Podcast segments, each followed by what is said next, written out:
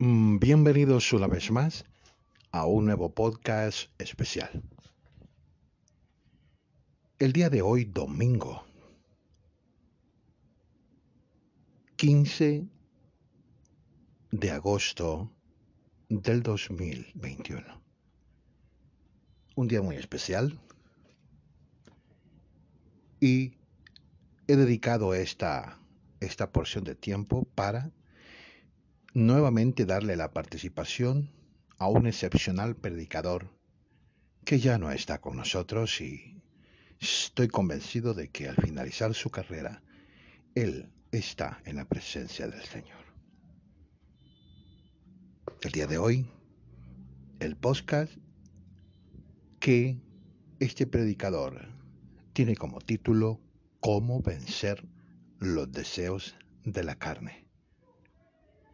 Me refiero al señor Yeye Ávila. Escuchemos su prédica. el hombre espiritual inmediatamente, no importa el anhelo de la carne, no importa la tristeza de la carne, no importa lo que la carne anhele, domina la carne y la sujeta. Inmediatamente el hombre espiritual, el hombre de oración, el hombre poderoso con Dios, dijo, pero Padre, que no se haga mi voluntad, sino la tuya. Alabamos a Dios. Ese tiró los rodillas y comenzó a orar.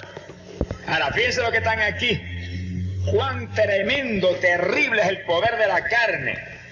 Por eso dije anoche y lo repito hoy, que el diablo es un muñeco derrotado, pero la carne, ahí vivimos ahí nos movemos, ahí comemos, ahí dormimos, y el sentir de la carne es muerte.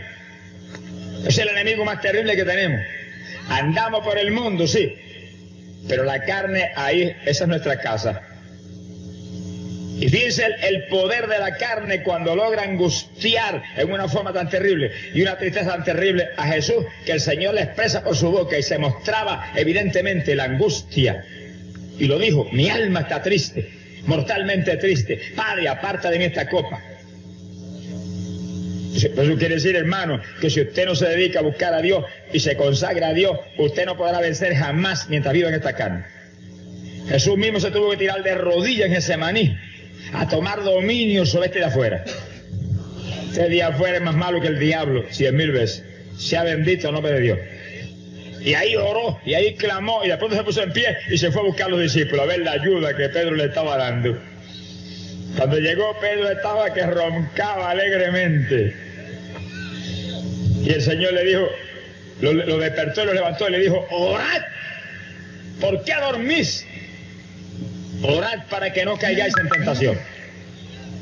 Fíjese por qué el Señor estaba orando, porque esta carne estaba entristeciéndolo. Esta carne estaba angustiándose, esta carne estaba titubeando y él estaba tomando dominio de eso. Y a los discípulos los previno, oren para que no caigan en tentación. Fíjense hermano, ahí que está la explicación tremenda, terrible, trágica, por qué tanto se caen. Y aún gente que usted vio que tenía un ministerio y que se habían ganado miles de almas, se cayeron. Dice, pero ¿y cómo es eso? No es la culpa de Dios. Dios no dejó la fórmula para sobrevivir. Dios no dejó la fórmula para tener al diablo bajo nuestros pies. Dios no dejó la fórmula para vencer. Hay que orar. Hay que orar. Cuando usted ora, usted habla con Dios. Cuando usted habla con Dios, se le pega lo de Dios. Cuando usted habla con Dios, usted está en comunión con Él. Cuando usted habla con Dios, Dios no vaya a derramar su espíritu sobre usted. Dios no vaya a darle fuerza a usted. Gloria a Dios. Hable con Dios a menudo. Algunos evangélicos dicen, yo amo tanto a Dios. Ay, yo sí lo amo. No hay quien lo ame como yo. Y no oran nunca. Hipócrita, ¿cómo usted va a decir que ama a alguien que no habla con él? Mi alma te alaba, Jesús. Cuando usted ama a alguien, está desesperado todo el tiempo para hablar con él y sonreírse con él y abrazarlo y tener comunión con él y andar con él. Pero que usted ama a Dios y no tiene tiempo para orar. No tengo tiempo para orar. Pero usted ama eso que le roba el tiempo, lo que usted ama. El trabajo, el estudio, los entretenimientos carnales y toda la basura aquí abajo. Eso es lo que usted ama. No se enoje, despierte la realidad de que si usted no ora está perdido. Si usted no ora fracasará. Si usted no ora se caerá tarde o temprano. Si usted no ora no va a tener victoria nunca. Si Jesús tuvo que orar, usted es más grande que Jesucristo. A los Los discípulos se lo dijo aquella noche terrible de Semaní. Levantaos y orad para que no caigáis en tentación. Hombres que se han caído, que tenían ministerio, que habían ganado multitud de almas, solamente han dicho una razón, me descuidé en la oración, con tristeza. Había mucho trabajo, había mucha correspondencia, había muchas responsabilidades. Mire, la responsabilidad más grande es mantener la vida de oración de nosotros firme y viva. Glorias a Dios. Madrugue a orar. Levántese tempranito. A las 5 de la mañana o antes. Y doble la rodilla y ore. Y hasta que usted no ore lo suficiente para sentirse como debe sentirse cristiano, no se desayune. Glotón, sonríase, que el Señor le ama. Yo también. Alabado sea Dios. Hay cristianos que se levantan a las seis de la mañana o a las seis y media, desesperados, y agarran un sándwich y ahí salen corriendo para el trabajo porque están a punto de llegar tarde, y el sándwich las manos comiendo, no se lavan ni los dientes, y para frente, corriendo, y no han ni cinco minutos. Y el diablo dice, esta es la oportunidad mía, hoy que, hoy es que le doy el golpe. No, hermano, primero hay que preparar lo eterno. Primero hay que pelear por, la, el, por lo grande, por lo que va a permanecer para siempre, la salvación de nuestras almas. Y después que el resto viene por añadidura. Para el resto hay tiempo también. Para el resto se puede hacer también. Hay cosas que son lícitas. Hay que hacerlas. Yo tengo que firmar programas de radio. Y tengo que contestar correspondencia. Y tengo que hacer cuantas cosas y atender a cuántos allá en el Escuadrón Cristo viene, cuántos asuntos del ministerio. Pero mire, hermano, yo no atiendo nada hasta que yo no me levanto por la madrugada y lloro por lo menos dos o tres o cuatro horas. Entonces yo atiendo. Y mientras yo no haga eso, no atiendo nada. Yo tengo que atender primero a papá y después atiendo a los demás. Alabe lo que el Señor le ama. Hay montones evangélicos hoy en día que no dan cinco minutos otros que no dan 15 minutos al día. Usted está más muerto que vivo. Acaba de despertar, acaba de, de, resucitar, que está muerto, está en el piso. Levántese, Cristo le ama, levántese. Sin oración va a fracasar. Alabado sea Dios. Y hay siervos de Dios que están tan ocupados y tienen tantas responsabilidades que no tienen tiempo para orar. Entonces cuando se paran en un púlpito y predican, lo que, lo que traen es una mortandad. Lo que tienen por mensaje es una cuestioncita muerta. No se mueve ni una mosca. Si usted no ha podido orar, no predique nada. Usted no ha podido orar, no ha podido buscar a Dios, cállese la boca. Alabado sea Dios. ¿Para qué va a traer una bobería a la gente? Hay que traer mensaje en el Espíritu, mensaje en fuego, mensaje de arriba, del corazón de Dios, al corazón del pueblo. Alabado sea Dios. Algo que mueva al pueblo, algo que edifique, algo que renueve las vidas que derrita el corazón del pecador. También es época de predicar bobería, época de predicar palabra de arriba del cielo. Cuando nos ponemos en sintonía con Dios, Dios nos da mensaje. No hay que tener letras allá abundantísimas, no. Lo que hay que tener es unción de Dios, poder de Dios, fuego de Dios, Espíritu Santo y fuego. Entonces hay mensaje de Dios. Pero hay gente que está más preocupada por las letras que por la bendición del Espíritu Santo. No es que usted no tenga letras, tenga más letras que Pablo si quiere. Pero Pablo con todas las letras que tenía decía, no vengo con palabritas persuasivas de sabiduría humana, sino con demostraciones de poder y de espíritu. Para que vuestra fe no esté en los hombrecitos, sino en el poder del Dios de la gloria. Es decir, que un hombre con tantas letras como Pablo era tan inteligente, algunos se llenan de letras, pero pierden la inteligencia. Era tan inteligente que estaba en las manos de Dios. Y Dios usó sus letras, usó su cultura, usó toda aquella sabiduría humana que tenía, porque Dios usa todo lo que tenemos. Pero póngalo en manos de Dios. No crea que usted pueda hacer algo. No hay nadie más inteligente que le dice, tú sabes que soy incapaz, insuficiente, pero dependo de ti. Esos son los pobres en el espíritu, de los cuales será el reino de los cielos. Alabado sea Dios.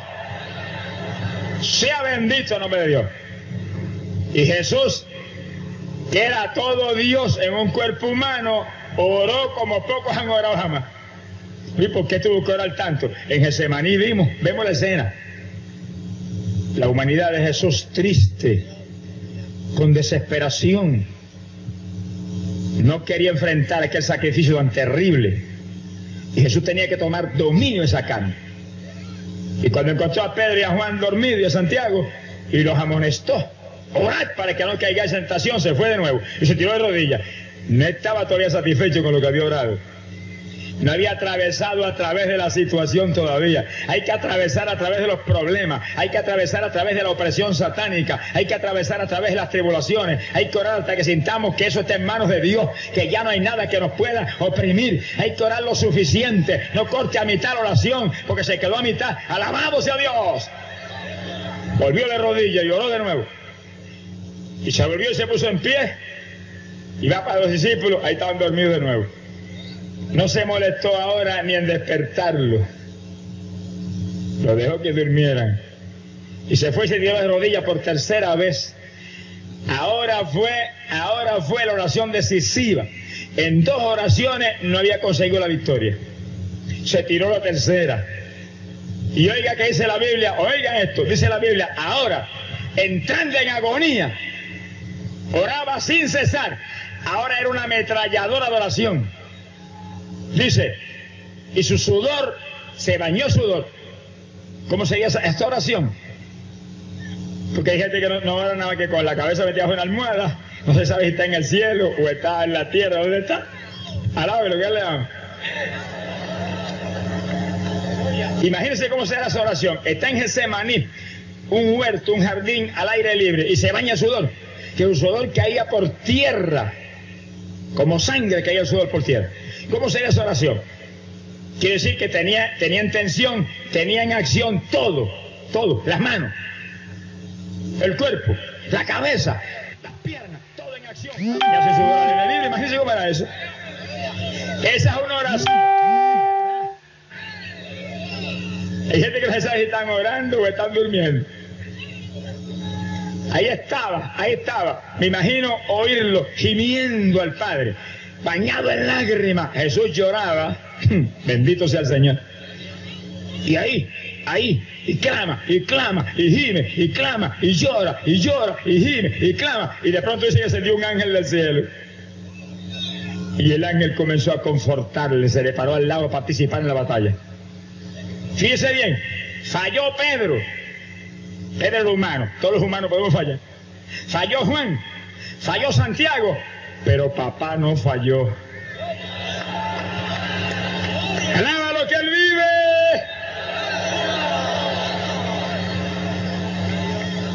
Cuando Dios vio que Juan se durmió y Santiago y Pedro se durmieron, dijo, pues no te apures, te voy a enviar un ángel. Y el ángel vino y lo ayudó en oración.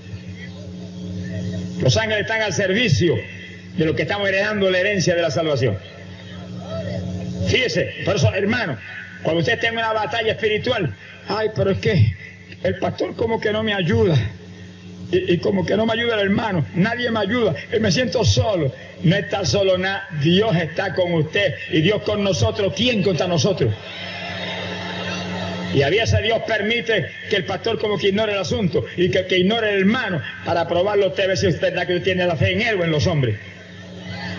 Cuando nadie responda, tírese de rodillas y dígale, ahora que voy a ver lo grande que tú eres, ahora que voy a ver que tú eres un Dios de verdad, ahora que voy a ver que tú no fallas, alabado sea Dios, envíame un ángel que me ayude, gloria sea Dios. Estar seguro que el ángel viene, mi alma te alaba Jesús. Y cuando Jesús, bañado de sudor, sintió la victoria, se puso de pie. Ya él sabía que todo estaba en manos del Señor. Sintió libertad ya la carne no podía decir nada, ni había tristeza ya, ni había angustia, ni había duda, ni titubeo. Ahora sabía que iba para la cruz a comprarnos a todos nosotros para que fuéramos herencia del Dios de la gloria. ¿Cuántos de los que están aquí se dejaron ya comprar del Señor? ¿Cuántos están todavía vendidos al otro? Y se sonríe ahora.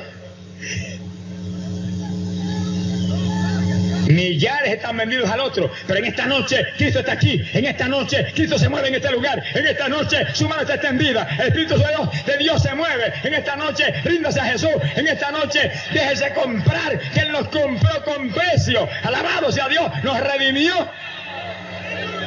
nos compró otra vez para que seamos propiedad de Dios. Y entiende amigo esta batalla. ¿Y por qué Jesús tuvo que poner todo para dejarse matar en la cruz? Cuando Adán y Eva fueron creados, Dios los creó a su imagen y semejanza. Y Adán estaba en inocencia y Eva también. Tan inocentes eran que andaban desnudos. No se avergonzaban porque estaban en una inocencia tal que no había convicción de pecado en ellos. Como un niño de dos o tres años. Dios le dio toda potestad a Adán. Adán tenía el poder total sobre este mundo. Dios le dijo, llena esa, tierra. Le dijo, domínala. Toma dominio de las bestias del campo, de las aves del cielo, de todo. Todo es tuyo. Adán le puso el nombre a todos los animales. Qué casi inteligencia. Estaba toda la mente de Dios en él. Mira, ¿sabes lo que es ponerle el nombre a todos los animales? ¿Cuántas especies hay? Sonríase, que el Señor le ama. Todo está en sus manos. Todos los árboles de semillas, de fruta, llenos de frutos suculentos en sus manos. Todo era de él. Él estaba cuidando eso y era dueño. Dueño. Pero cuando vino Satanás y tentó a Eva y Eva cayó en pecado, y Eva le puso el fruto en la boca a Adán y Adán comió, vendieron todo al diablo. Entonces el diablo vino a ser, como dice Pablo, el Dios de este siglo. O como dijo Cristo, el príncipe del mundo. Pero él tenía todo el poder porque se lo vendió a Adán. Adán se lo vendió todo, se lo entregó todo a él. Porque aquel, oiga todo bien, aquel a quien usted obedezca como esclavo, la Biblia dice que en su esclavo usted se constituye. Usted se puede vender a Satanás o se puede vender a Cristo Jesús. Una de dos. No hay nada más que dos señores. Si usted no es de uno, ahora mismo es del otro. ¿De cuál de los dos es usted? Si está en pecado, está vendido a Satanás. Eso no es conmigo yo le amo. Yo tengo que hablar la verdad clara para que usted entienda su situación y en esta noche cambie de las tinieblas a la luz, cambie de la potestad de Satanás a la potestad del Cristo vivo, cambie de la muerte a la vida. Alabado sea Dios de la condenación a la salvación. Gloria sea Dios.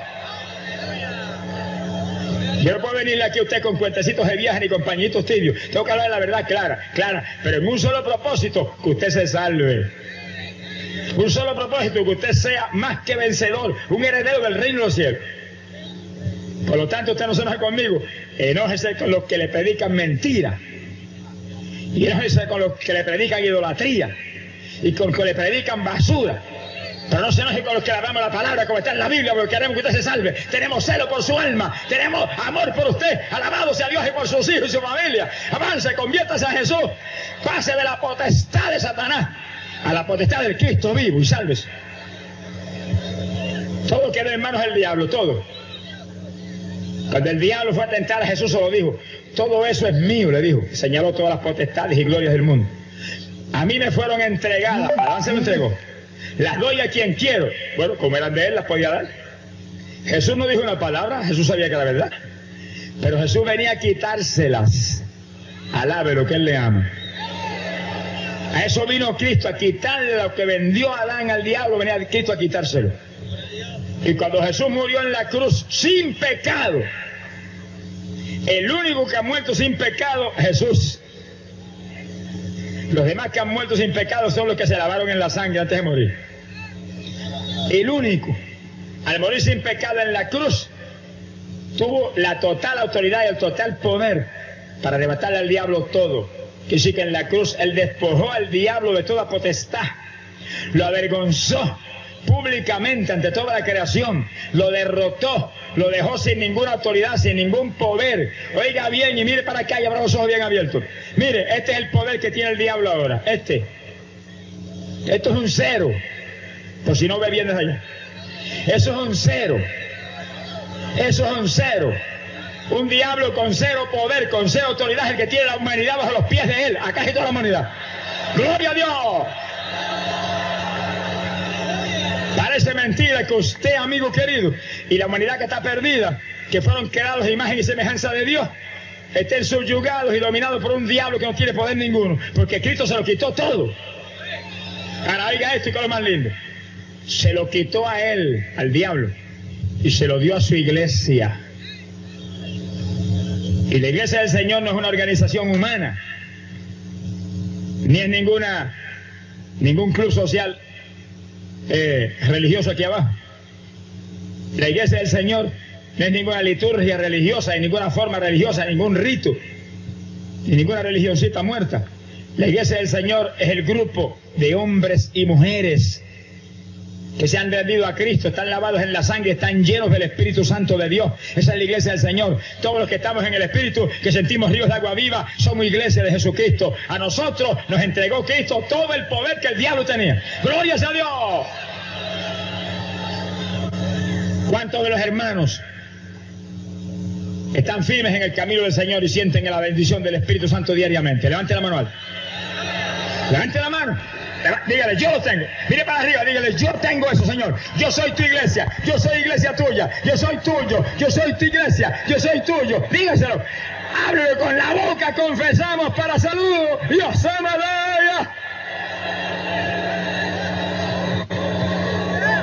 Hermano, pues óigalo bien. Usted tiene todo el poder que Adán tenía antes. Somos redimidos, fuimos redimidos, nos compraron otra vez con sangre, con muerte expiatoria. Somos alabados a Dios los que tenemos ahora la autoridad total de Cristo aquí abajo. Ningún religioso mundano la tiene. Alabe lo que él vive. Ningún evangélico mundano y tibio la tiene. Solamente la tienen aquellos que son creyentes del Cristo vivo y saben que son creyentes porque tienen el Espíritu Santo que confirma nuestra herencia, que somos los hijos de Dios. ¿Cuántas alabas? Que sí, que nosotros somos los que atamos los demonios, desatamos las ataduras satánicas, rompemos los yugos del diablo, porque tenemos la autoridad total de Cristo. Nosotros somos los que le quitamos las propiedades al diablo y se las entregamos a Jesús. Aquí estamos en esta campaña haciendo eso, quitándole las propiedades al diablo y entregándoselas al Señor. Glorias a Dios. Aleluya. Hay algunos evangélicos que parece que ni eso conocen. Porque vienen, ay hermano, es que el diablo me da tan duro. Y dicen, ¿cómo es eso? Que un enemigo derrotado que Cristo le quitó toda potestad, le da tan duro a usted. Y usted que tiene todo el poder de Cristo está aquí quejándose y lloriqueando ahora. En una forma increíble. Y porque no se para firme y le mete un puntapié y lo tira a la luna. Mi alma te alaba, Jesús.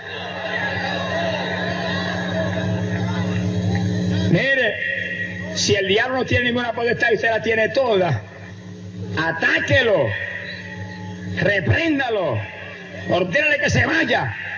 Espántelo como el que espante un perro. Mete una patada en el, suelo y dígale, ¡Vete! ¡Fuera! ¡Lárgate!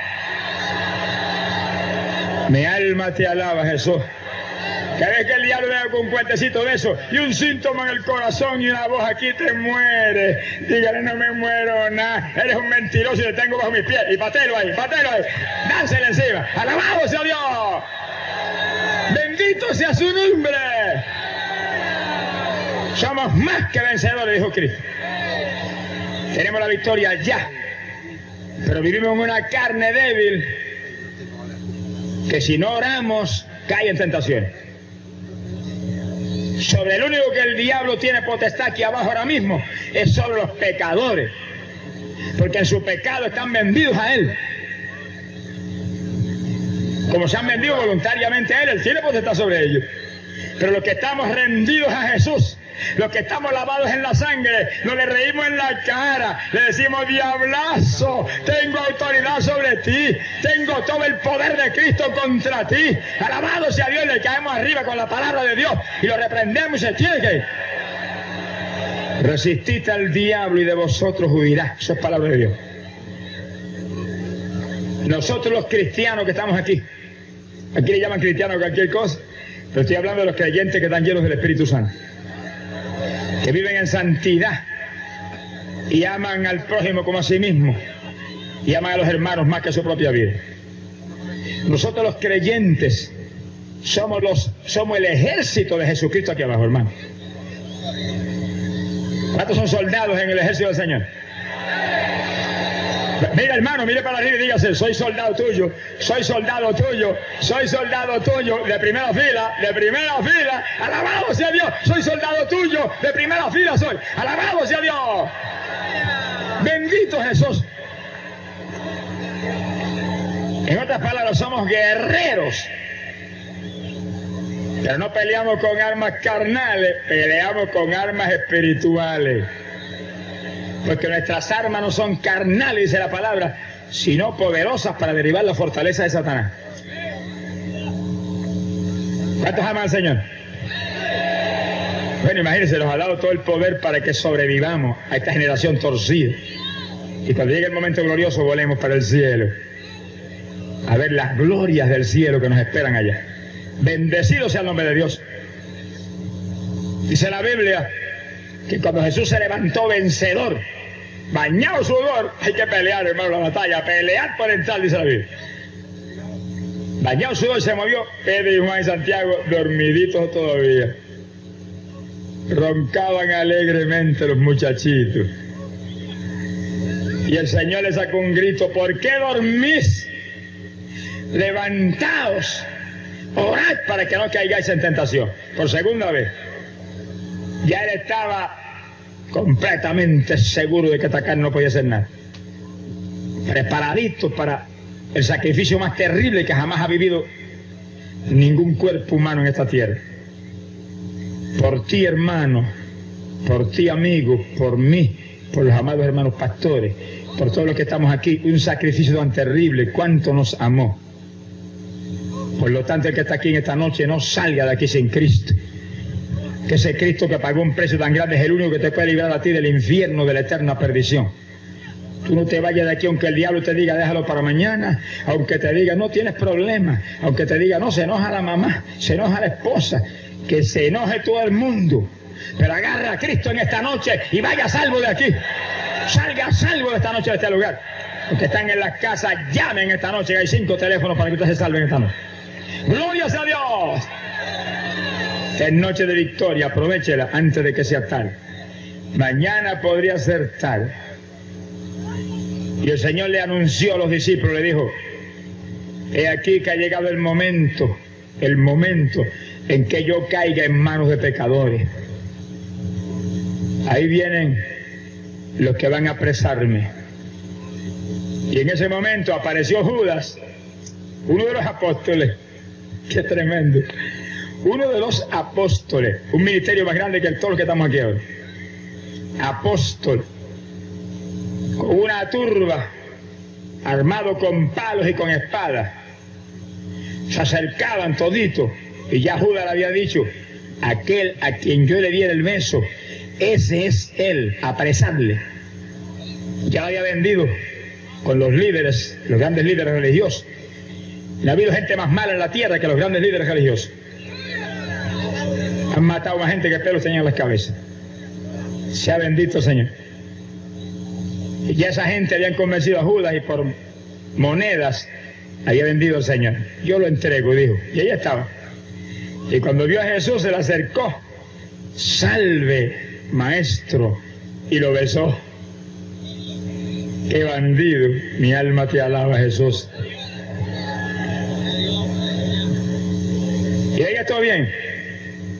Cuando lo besó, aquella gente agarró Señor y lo apresaron. En Mateo no lo dice. Pero otro de los evangelistas sí lo dice, que cuando lo tocaron cayeron al piso todo. Y se pararon, me imagino que venían de medio lado con un temor terrible, pero lo vieron y agarraron. Eso fue como para demostrar que no era que ellos lo apresaban porque tenían fuerza, era que él se entregaba voluntariamente. Él se entregó voluntariamente por nosotros para pagar el precio de nuestros pecados y librarnos de la condenación. A él nadie lo tomó porque tenían fuerza ni porque él no pudo evitarlo. No, fue que él lo hizo voluntariamente. Cuando lo tocaron, cayeron al piso. Imagino que venían así, cuidado con ese eléctrico. Que mira qué clase de, de shock me dio. Esa misma electricidad se mueve en la campaña y se mueve cuando oramos por los enfermos. Lo único que no se mueve para tumbar la gente al piso, para hacerle daño, sino para golpearlos y que sean librados del poder del diablo. ¡Glorias a Dios! Y cuando estaba ahí apresado, sucedió algo tremendo. Pero antes de contarle lo tremendo que sucedió, oiga esto Y piense usted en esto porque esto realmente intriga a muchos. Y en estos días Dios me estaba hablando a mí de eso en forma muy detallada y como quizás nunca me había hablado. Oiga esto, ¿cómo es posible que Jesús usara a Judas por tres años y medio? El Señor, el Señor sabía todo, lo que que el Señor no lo sabía, que lo ignoraba.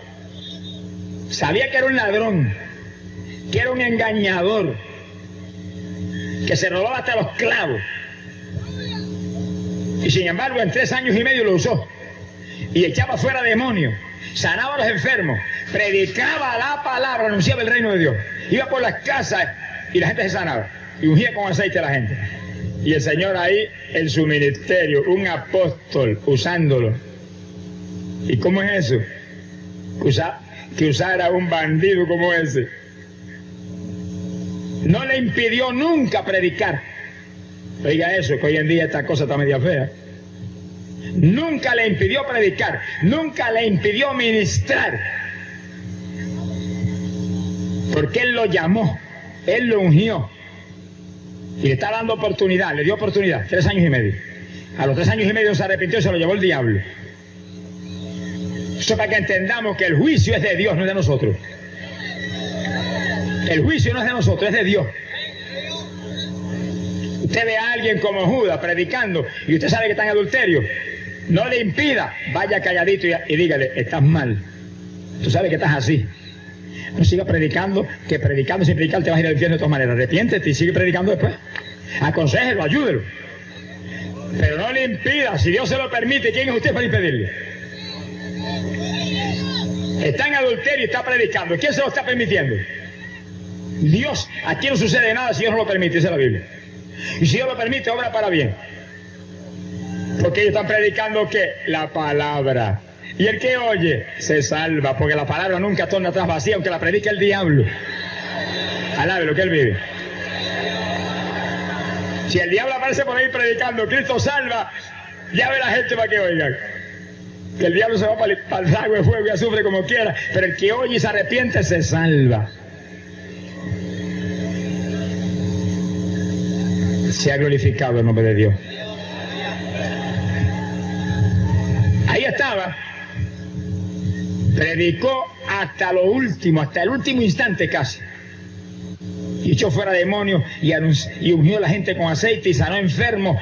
¿Y cuántos se sanaron en el misterio Judas? ¿Cuántos se salvarían en el misterio Judas? Y él está en el infierno. Pero hermano, es que el Señor, el Señor le da oportunidad a todo el mundo. Hasta cierto punto. Se la dio hasta cierto punto. Es más, hasta, hasta participó de la comunión aquella noche. Comió del pan y bebió del vino. Y después se fue y se lo llevó el diablo. Comió y bebió indignamente y Satanás se le metió por dentro y se lo llevó. Esta fue la última fechoría que hizo. Un ladrón participando de la comunión. Hoy en día iglesia evangélica que le ministran la comunión a cuanto impío llega a la iglesia de visita. No sabe ni dónde están. Si el impío que vio la comunión está mal, más mal está el que se la ministra. Se ha glorificado el nombre de Dios. Pero hermano, el Señor me habló esto. Me habló esto. Me dijo, no solamente le permití, sino que envié uno con él que era santo. Para que le diera ejemplo. Y se iba al lado de él, los dos juntos. El otro no era un ladrón ni un impío, era un, uno con temor de Dios y buscando al Señor y que amaba a Cristo, ¿verdad? Iban juntos y ministraban juntos y Judas y, y, le permitió. ¿Y por qué nosotros hoy en día tratamos de impedir a todo el mundo que pedir? Y atrás de la gente velándolos a ver lo más mínimo que hace para decir no. Y ponerlos nuevos y echarlos por un lado de un puntapié. Eso no es bíblico.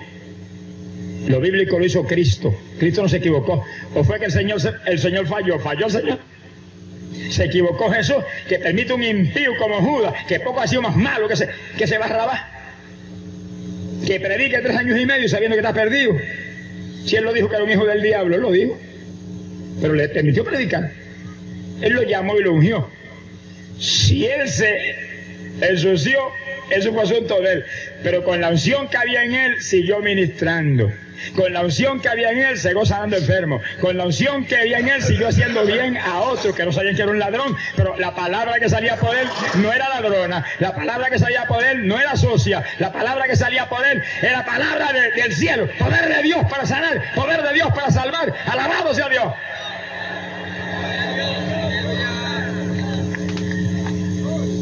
Cuando Dios llamó a Balán, profeta, ¿qué pasó con Balán? Se llenó de codicia, el mismo demonio Judas. Y el Señor le dijo cuando vinieron los príncipes de Balán, no vaya. Y al otro día Balán estaba de nuevo, mira, ahí están de nuevo. Vete, ya estaba perdido. Cuando yo le diga a usted no haga esto, no le vuelva a preguntar, no sea necio. No le vuelva a preguntar, ya Dios dijo no, el no de Dios es no y se acabó. Tírese al piso y dígale gracias que tú me libraste de algo terrible. Y arrepiéntase. ¿Qué pasó con Balán? Balán se perdió, lo mataron los hijos de Israel a cuchillo. Hizo cuanta diablura ahí, trató de, de vender al pueblo de Dios. Aquellas naciones impías. Sin embargo, perdido, Dios le dio una profecía que salió por su boca y está en la Biblia. Y Balán en el infierno borró Dios esa profecía de la Biblia porque Balán fue un, codicioso y se perdió. ¿Borró Dios eso? No, está en la Biblia todavía. Que habla hasta de la venida del Señor, habla esa profecía. Y ahí está. Quiere decir que si usted es pastor y yo soy evangelista y nos vendemos al diablo en el pecado, seguimos ministrando un tiempo mientras Dios nos da oportunidad. Se salvarán muchos, se sanarán tanto. Y si usted no se arrepiente, yo no me arrepiento, voy al infierno en el momento preciso. Yo conozco gente, hermano. Conozco gente, por nada bueno para el nombre, que ministraron años en adulterio. Se salvaron miles en el ministerio, ellos en adulterio. Se sanaron miles en el ministerio, ellos en adulterio. Y hace poco tiempo murieron trágicamente y se acabó. No seas hombre, ni juzgue a Dios. No entiende, pues no entienda, pero sigue creyendo en Jesucristo. Mi alma te alaba, eso.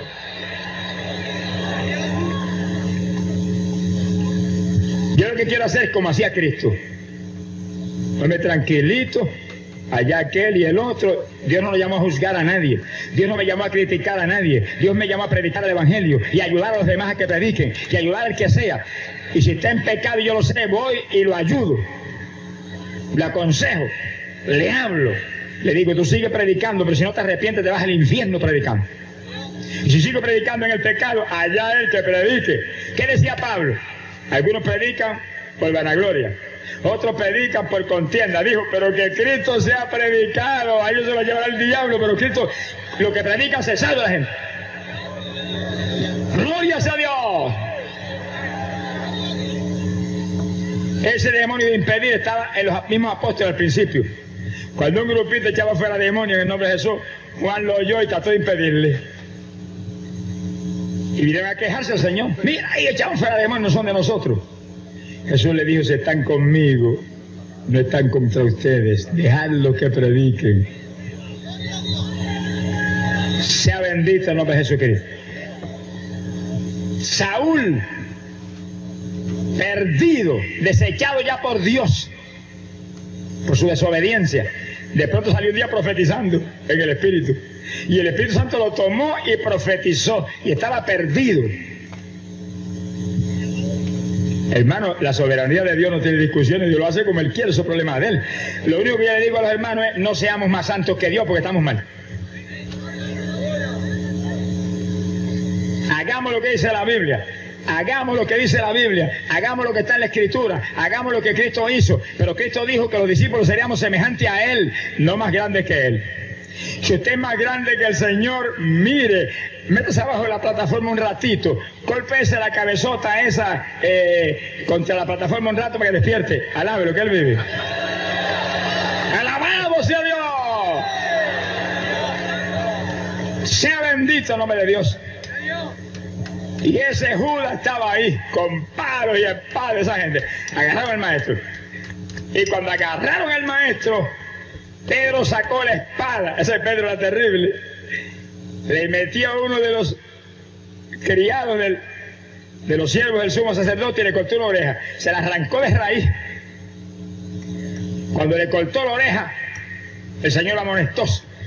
Le dijo, Pedro, guarda la espada, que los que viven por la espada, por la espada perecerán. Y agarró la orejita del siervo que se le había caído al piso. Me parece que lo voy limpiando la tierrita. Y se la puso otra vez y le quedó nuevecita en un segundo. Le dijo, soporten todavía esto aún. Alaba lo que él vive. Sea bendito el nombre de Jesucristo. Fíjese, hermano, el Señor no era un Señor de violencia.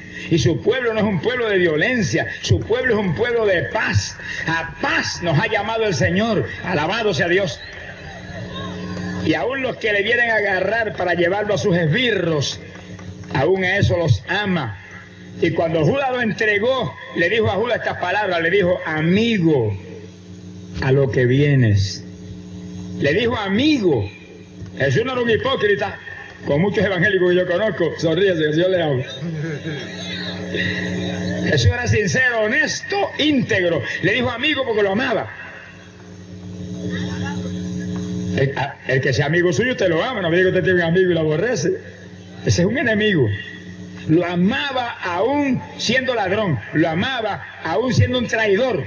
Lo amaba aún siendo un codicioso y viniendo a venderlo. Lo amaba amigo. A lo que vienes. Mi alma te alaba, Jesús. Y cuando Pedro le corta la oreja aquel que venía a agarrar al Señor, viene y le pone la orejita de nuevo. Y le dice a Pedro, guarda la espada, que los que viven por la espada, por la violencia, por la espada perecerán. Y sí que él no aplaude violencia de ninguna clase. Aunque creamos que tenemos razón, porque a veces creemos que tenemos razón y usamos cualquier forma. Pedro creyó que tenía razón y usó la espada. Y hay muchos evangélicos hoy en día que usan la espada en una u otra forma también. Mi alma te alaba. No, hermano, no. Hay que movernos en paz, hay que movernos en amor, hay que movernos en misericordia, hay que movernos en compasión. Dios nos llamó a amar, Dios nos llamó a tener misericordia y compasión, Dios nos llamó a odiar, Dios no nos llamó a juzgar, Dios no nos llamó a criticar, nos llamó a ayudar a la humanidad. Estamos para ayudarnos. El que quiere ser fuerte, ayuda a los débiles. Alabamos a Dios. Cuando nos movamos en ese ambiente, habrá unidad en el pueblo de Dios. Dios la bendiga, hermanito. Dios me lo bendiga. ¿Usted tenía? Yo me quedé una caída y este brazo. Yo no lo podía mover ni para allá ni para acá. Mire, ni podía hacer así. Y mire, mire ahora. Cristo me ha sanado, aleluya. Si este mensaje tocó su corazón y desea recibir a Cristo en su vida o reconciliarse con su Salvador, repita con su boca la siguiente oración de fe para aceptar a Cristo. Señor Jesús, en este momento yo abro mi corazón y le pido que entre en mi corazón para siempre.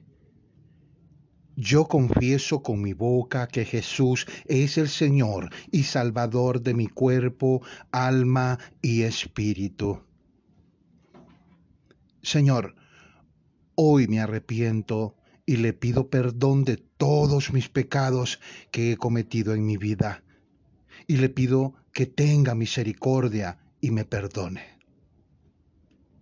Amado Jesús, yo creo en mi corazón que usted murió en la cruz y derramó su sangre para limpiarme de todos mis pecados. Señor Jesús, le pido que me limpie con su sangre de todos mis pecados. Límpieme de toda maldad de este mundo. Le pido que sane mi corazón, mente y alma. Rompa toda práctica de pecado que me ata y no me deja ser libre.